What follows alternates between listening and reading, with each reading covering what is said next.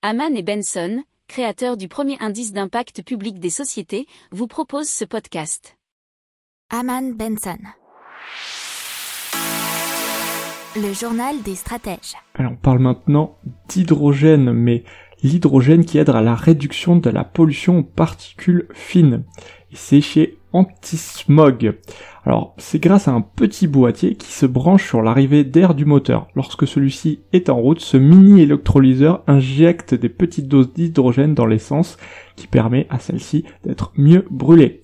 Alors, dans un premier temps, le moteur est nettoyé et remis à neuf par une station de décalaminage à l'hydrogène conçue également par la société Antismog. Ensuite, le boîtier anti-smog améliore en continu la combustion de l'essence et empêche la formation de dépôts d'hydrocarbures. Alors le moteur, une fois qu'il a été euh, rajeuni et dopé par le dispositif anti-smog, il rejette jusqu'à 80% de particules fines en moins et entraîne une baisse de 5 à 10% de la consommation de carburant.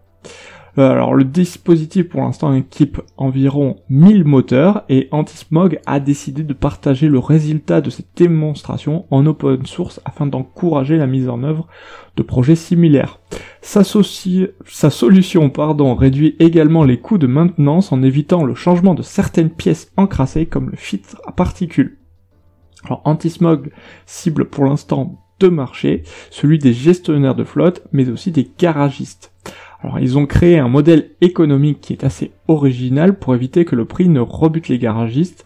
Ils leur cèdent la station gratuitement et récupèrent 20 euros sur chaque intervention.